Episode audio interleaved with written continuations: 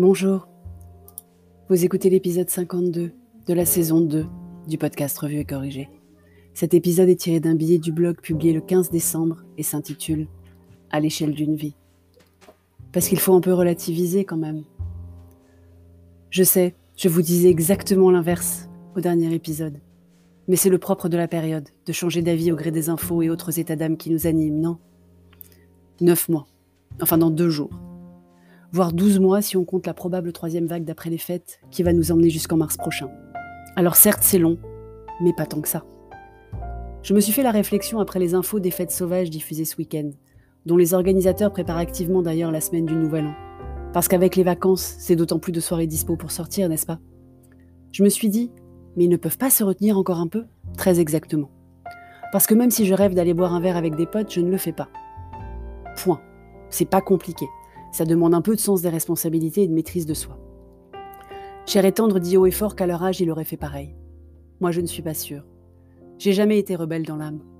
Si j'ai fait une crise d'ado, c'était sur le tard et déjà en école d'ingénieur. Et elle n'a pas duré longtemps, si tant est qu'elle se qualifie en crise d'ado. J'étais plutôt disciplinée, respectueuse des règles. La première a décelé leur illogisme aux règles, mais respectueuse de leur application quand même. J'estimais de mon ressort de démontrer cet illogisme pour les faire changer, et d'adapter mon comportement uniquement une fois que les nouvelles règles seraient instituées, pas ce que je pensais qu'il fallait qu'elles soient. On en revient au vivre ensemble. Bien sûr, je trouve un certain nombre de règles actuelles illogiques, voire injustes. Ne pas aller au cinéma masquer un siège sur deux occupé quand les métros sont bondés, par exemple. Mais je serais quand même choquée si j'avais vent d'un cinéma ouvert en toute illégalité. Je vis mal les écarts aux règles. Je vis surtout très mal le fait que quelqu'un s'estime au-dessus des lois.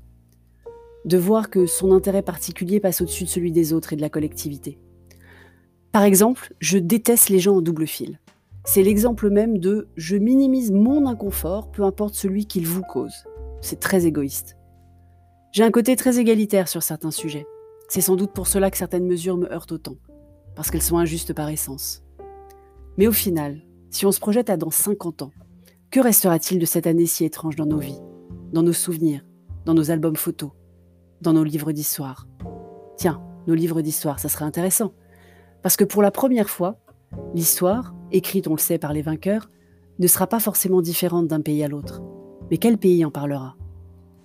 Je ne nie pas qu'au niveau individuel, cette crise aura des répercussions effroyables sur des commerçants, des restaurateurs, des indépendants, des pros de l'événementiel, et on pourrait en parler un peu plus d'ailleurs de l'événementiel.